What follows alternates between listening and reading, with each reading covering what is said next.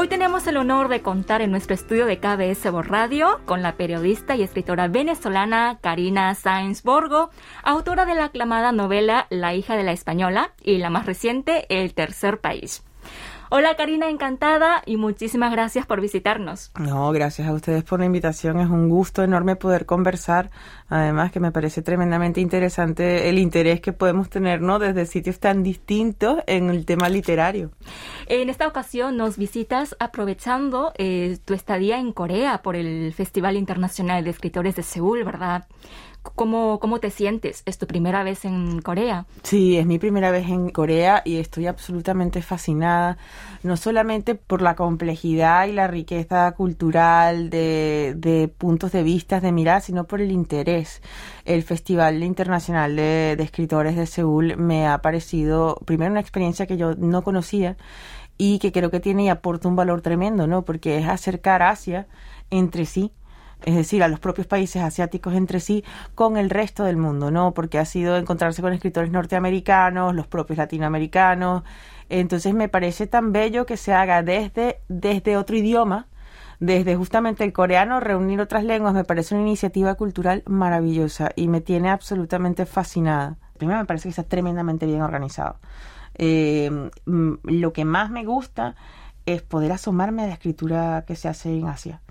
Em, de verdad estoy gratamente sorprendida de encontrar unas voces tan potentes. Eh, y me da rabia y pena que la traducción que hacemos al español, hay traducciones, pero eh, nosotros mismos no, no, no las quiero decir, el editor en español no, no, las, no las coloca bien, porque de verdad que el sábado, eh, bueno, hace unos días estuvimos en unas lecturas y yo me quedé de piedra ante la calidad que, encontré. Y de hecho mi plan es, es conseguir literatura traducida, por lo menos al inglés.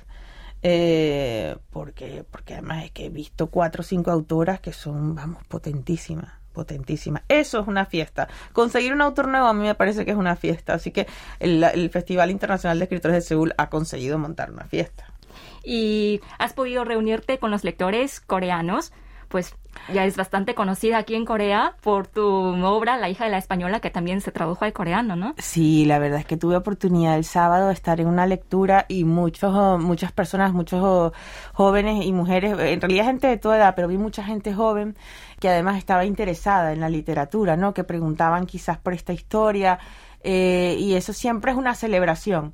Poder encontrarse con un lector es una celebración, sobre todo que es una de las cosas que a mí más me sorprendió de la edición que se hizo de La hija de la española de la traducción al coreano, es que yo pensé, ¿qué puede interesar de esta historia tan lejos culturalmente como es Corea, ¿no?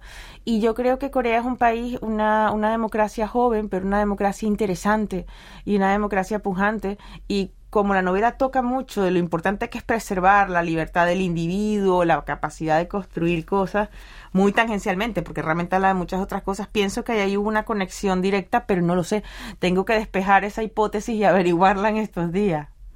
Eh, lamentablemente, el tercer país su obra más reciente, aún no está traducido al coreano. Tendremos el gusto de disfrutar de ella muy pronto en Corea? Yo espero que sí, estoy segura que sí, porque yo voy a hacer todos los méritos posibles para que los editores digan, hola, vamos a, ayudarla a que se conozca su obra. Lo que sí está en marcha, eh, ya salió en Italia, eh, y los próximos tres países en los que sale el año que viene es en Alemania, en Francia y en Estados Unidos. Para nuestros oyentes que quizás todavía no conozcan bien de tu obra, ¿podrías presentarnos cada una? Sí, claro, claro, con muchísimo gusto. Eh, la hija de la española fue mi primera novela publicada y cuenta la historia de, eh, de Adelaida Falcón, que es una mujer que ah, muere su madre y en el momento en que ella está en el cementerio enterrando a su madre, eh, se da cuenta que, ha perdido todo, porque es una mujer que no, que no tiene pareja, que no tiene, que no tiene, no tiene hijos y que el país en el que ella está va a vivir o vive está sometido a un proceso de autoritarismo y de precariedad tremenda, ¿no? Es como una, es una alegoría, evidentemente está tratada la situación venezolana, pero alegóricamente. Eh, hay un comandante eterno, hay, hay cuadrillas de personas que invaden las casas de otras, que vigilan a los demás, hay muchísima violencia y Adelaida Falcón em, le, le invaden su casa eh, un grupo oficial, ¿no? Y la expulsa de su casa. Ella desesperada eh, se mete a la casa de la vecina y descubre que la vecina está muerta y que lleva muerta ahí muchos días. Eh, la vecina tiene un pasaporte español y ella decide hacerse con ese pasaporte y a partir de ahí empieza la, la digamos la, la paradoja de la novela, ¿no? Que hasta qué punto una persona que se consideraba eh, respetuosa de los derechos de los demás, de no ejercer la violencia, termina comportándose como aquello a la que es sometida, ¿no? Esta idea de que la voluntad de los individuos queda machacada, ¿no? En un proceso autoritario. Y bueno, a partir de esa, eh, después de esa publiqué El Tercer País y es la historia de Angustias Romero, que es una mujer que va cruzando las fronteras con sus hijos eh, que mueren, ¿no? Sus bebés mueren, son dos gemelos, y ella cruza con ellos la frontera de un lugar de un lugar imaginario, eh, una alegoría de una frontera que podría ser cualquiera, eh, cruza con los niños en unas cajas de zapatos, guardados en unas cajas de zapatos muertos. Va buscando a una mujer que le ayude a enterrar gente, le ayude a enterrar a sus hijos. Eh, la consigue y a partir de ahí empieza entre ellas una relación que se parece a la amistad, pero también se parece mucho a... Mm, a la paradoja de conocer otro ser humano. Em, tienen una serie de... son las antígonas, digamos, en la frontera. Lo que pasa es que ellas se enfrentan, entierran gente en un sitio tremendamente hostil, donde no hay ley donde está el dueño del pueblo, em, el, el, el, el, mandamás, eh, los guerrilleros, la, o sea, e, ellas pueden morir por todos lados, ¿no? Que creo que es un retrato también de la frontera, la frontera como, como una zona completamente peligrosa de todo punto de vista, ¿no? Em, que yo creo que, que, vosotros estáis familiarizados con esa idea, ¿no? De compartir territorio, quizás en una frontera que no necesariamente es, apacible. Y creo que eso pasa en muchos sitios del mundo. Yo estuve entre las fronteras en Latinoamérica y este personaje existe. Estuve tres días enterrando con ella muertos. Eh, gente que, que, no tenía ni siquiera para, para, para, ¿no? para, para tener un sepelio, ni siquiera tenía quienes la, la, la reconocieran y encontré tanta dignidad en el acto de alguien que, que da sepultura a otro que me pareció que era una historia que había que contar. Bueno, eh, las dos obras se sitúan en un entorno oscuro, violento, desesperanzador, y sobre ambas pesa la muerte, ¿no? ¿Qué significa para ti, Karina, la violencia y la muerte para que estén tan presentes en tus obras? Sí, yo también me lo pregunto y a medida que va pasando el tiempo y que voy cumpliendo años, eh, hay, hay quienes dicen que en la infancia es cuando se, se cuece todo, ¿no? La manera en que tú aprendes a querer se parece a la manera en que has sido querido. La manera en que tu lenguaje tiene que ver con la infancia. Y yo nací en una sociedad muy violenta, muy violenta, con unas diferencias sociales atronadoras y para mí la idea de que me podían matar en la esquina o que me podían secuestrar o que le podían hacer algo a mi familia o que alguien podía venir a matarme estaba a la orden del día, básicamente porque era el miedo, ¿no? De todos, ¿no? Yo nací en un momento de la democracia en el que ya institucionalmente todo hacía agua, ¿no? Todo se desvencijaba. Y yo creo que los primeros recuerdos que yo tengo de lo público, del país, eran unos saqueos ¿no? Con gente arrancando cosas de las vitrinas y recibiendo disparos, ¿no? De, eh, gente disparándose entre sí o esa idea de, de, matar a alguien por un par de zapatos, ¿no? Eh, en, en, en, todos esos cinturones de miseria. Y hay una, una escena de la hija de la española que yo le presto ese recuerdo a, le doy ese recuerdo a mi protagonista, de Laida, que ella dice que ella fue ella fue viuda antes de tiempo, ¿no? Porque eh, ve en el periódico el, el, retrato de un soldado con la cabeza reventada por una bala de fal, ¿no? Y claro, cuando yo era pequeña y vi esa foto, eh, me asombraba muchísimo porque era un niño muy joven, ¿no? Era un, era un, soldado muy joven y a mí me parecía un bello durmiente. O me parecía que era bello, ¿no? Me parecía que su aspecto era bello, independientemente de que tuviera la cabeza reventada por una bala. Me generó una sensación de compasión que como niña la explicación mm, más elemental que consigues es como un príncipe, ¿no? Pero claro, es que estaba viendo un país absolutamente con la violencia desatada.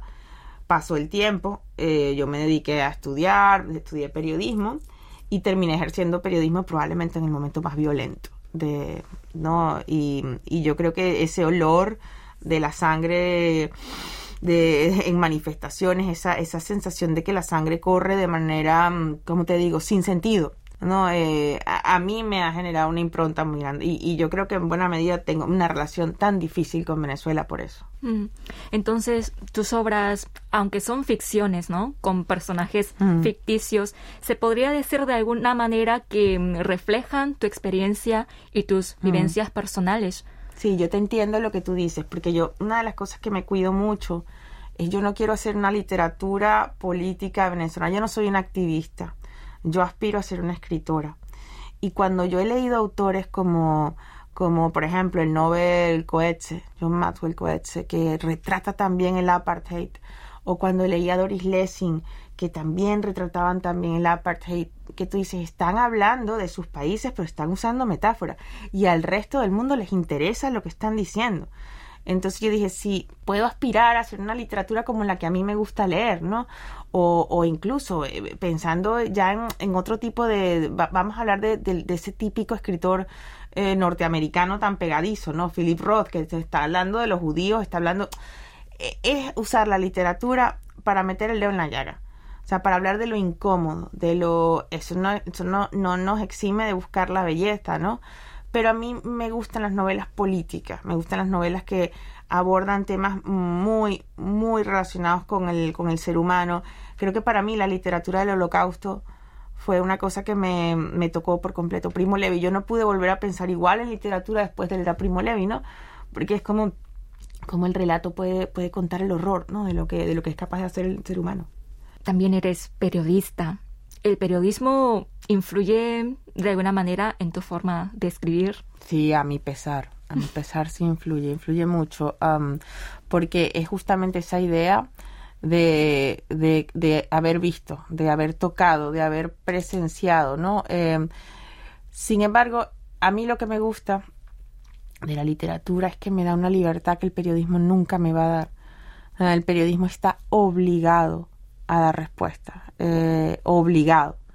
Eh, en muchos países el periodismo, en cualquier país el periodismo libre es fundamental, pero en democracias como las que yo conozco o el ejercicio responsable del periodismo puede llegar a cambiar muchas vidas, eh, para bien o para mal. En la literatura te da la capacidad de formular preguntas, ¿no? La literatura te permite em, quizás que empatices con un asesino en una historia, o te da la oportunidad de plantearte qué haría, qué haría yo, ¿no? Te, es como que de repente sientes lástima por Raskolnikov o, o en Truman Capote, ¿no? Los asesinos te, te, te, conmueven un poco. E, es, el periodismo puede hacer eso, pero su función no es esa. Entonces yo creo que yo tengo automáticamente esa relación con el periodismo, pero si te soy muy honesta, yo no me siento como esos compañeros que, que, se rasgan las vestiduras por la verdad, que quieren el dato y el scoop y siempre, a mí yo hago periodismo porque me gusta escribir. Voy con una pregunta esencial. ¿Por qué escribes? ¿Qué es lo que le hace escribir a mm. Karina Sainz Borgo? Mira, no sé hacer otra cosa. Eh, es lo único que me sirve para poner en orden las cosas que pienso. Soy capaz de comprender una situación si la pongo por escrito.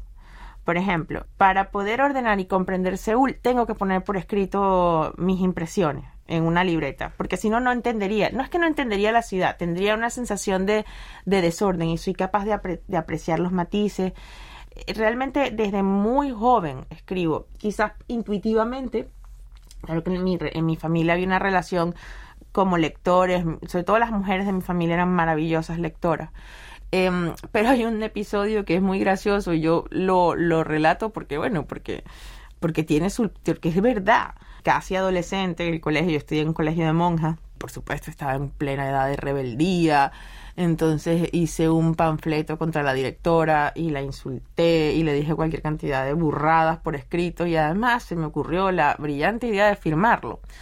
Por supuesto estaba aburrida en clase, yo nunca pensé que eso iba a llegar a ningún lado y por supuesto que llegó a la oficina de la directora. Entonces me dice, ¿y esto? Y yo, ¡Oh! no, no, no lo he escrito yo. Y estaba firmado, ¿no? Entonces mi familia era como, si vas a insultar a alguien la próxima vez no lo firmes. Entonces, bueno, en fin, eh, mi madre al día siguiente, eh, después de haber ido al colegio, de haber pasado mucha vergüenza por todo lo que puse, que además comparaba a la, a la madre superiora con Pinochet, imagínate tú, eh, me regaló un cuaderno mi madre y me dijo, todo lo que quieras decir lo vas a escribir en este cuaderno, todo, ¿no? Y a raíz de ahí yo nunca paré de escribir en libreta.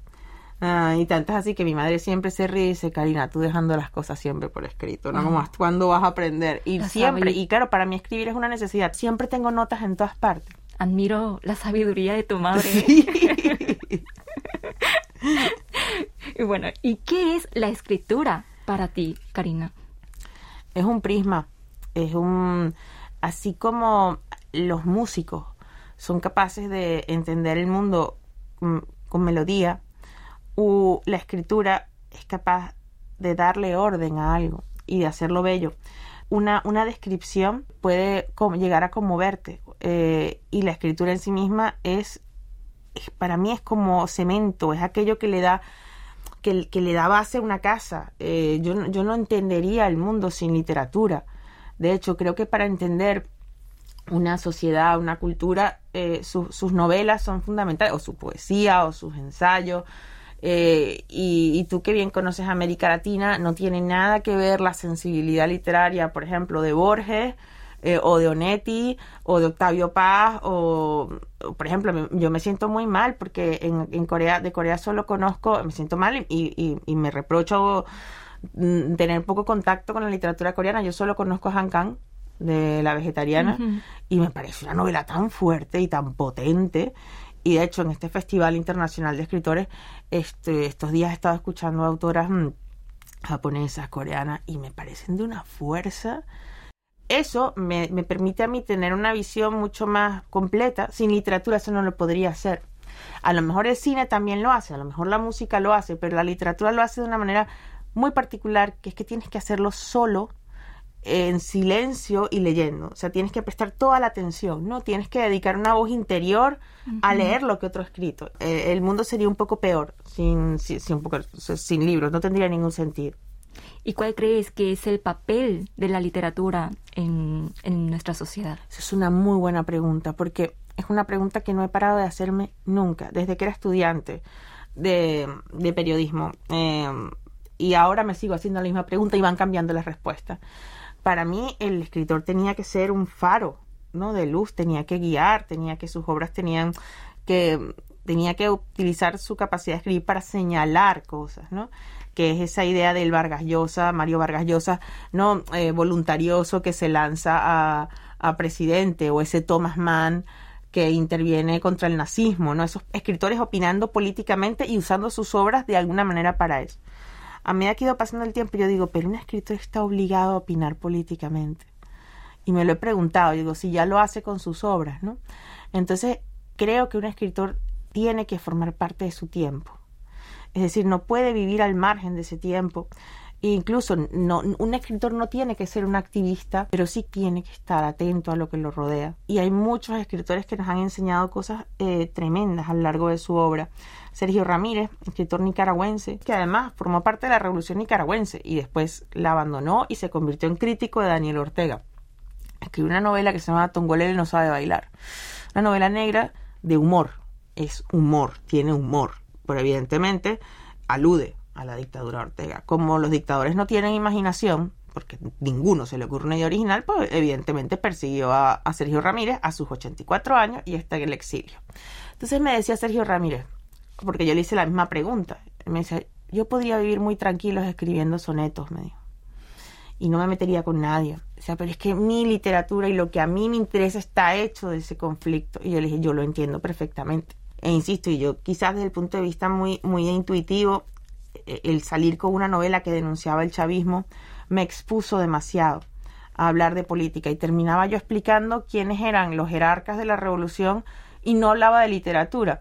Entonces por eso es que ahora esa idea del escritor faro de luz me chirría, pero el escritor ermitaño y, misántropo tampoco me, tampoco me convencen, tampoco me, me, dan de qué pensar. Entonces creo que no te he dado ninguna respuesta porque yo misma no la tengo, no, no la tengo clara. ¿Y cuál diría que es el elemento o el tema que vertebra el mundo literario de Karina Sainsborgo? Yo te diría que es la pérdida por un lado y sobrevivir por el otro. Porque todas las novelas, todo lo que escribo, todo, insisto, todo lo que escribo, hasta lo nuevo, hasta lo que estoy por terminar, que es otra cosa, está basada en la idea de perder, de perder origen, perder, eh, perder la vida, perder partes del cuerpo, perder autonomía. Siempre, en mi mundo siempre todo se destruye. Y siempre los protagonistas intentan de manera absurda atravesar ese mundo vivo, ¿no? Y llegar eh, al final vivo. Creo que por eso a mí me, me gusta tanto los clásicos griegos, tanto la Odisea como la Ilíada, pero me gusta mucho más la Odisea, ¿no? Porque tú ves que eh, Ulises intenta volver a casa y aunque yo creo que él no quiere volver a casa, pero que le pasa de todo, pero él sigue, ahí va, sigue. Es eso, o sea, en mi mundo todo se destruye y hay alguien que intenta que intenta salir vivo. Bueno, para cerrar, eh, ¿qué planes futuros tienes? Mira, lo siguiente que tengo para publicar es una novela de aventuras. No, es que ni siquiera sé qué es. Es como un relato largo, se llama La isla del doctor Schubert, que es un relato que mezcla fantasía, alegoría, la idea de la lucha del ser humano con el mundo abisal, con las guerras abisales, con criaturas fantásticas, que no son otra cosa, otra vez que el relato de la pérdida de alguien que intenta, eso, eso se publicará en español en, en marzo si todo sale bien. Además creo que vamos, porque justamente como tiene esa textura de relato, eh, todavía mi editora y yo, María Facel, no me estamos viendo, pero nos gustaría que tuviera ilustraciones y todo. Es una, digamos que ha sido un ejercicio, ¿no? Para cambiar un poco ese lenguaje tan fuerte, tan... Y yo decía, incluso escribiendo, decía yo, cosas de fantasía, soy violenta, decía, santo Dios. Es y bueno, y continuaré eh, trabajando en el diario ABC donde, donde estoy trabajando como periodista y bueno, que es una cabecera importante y en la que aprendo mucho y, bueno, y por supuesto que disfrutar de Seúl y exprimirlo lo más que pueda y bueno, y, de todo lo que sea posible. Bueno, muchísimas gracias Karina por tu tiempo y por concedernos esta entrevista. No, muchísimas gracias, de verdad que ha sido un gusto y un placer.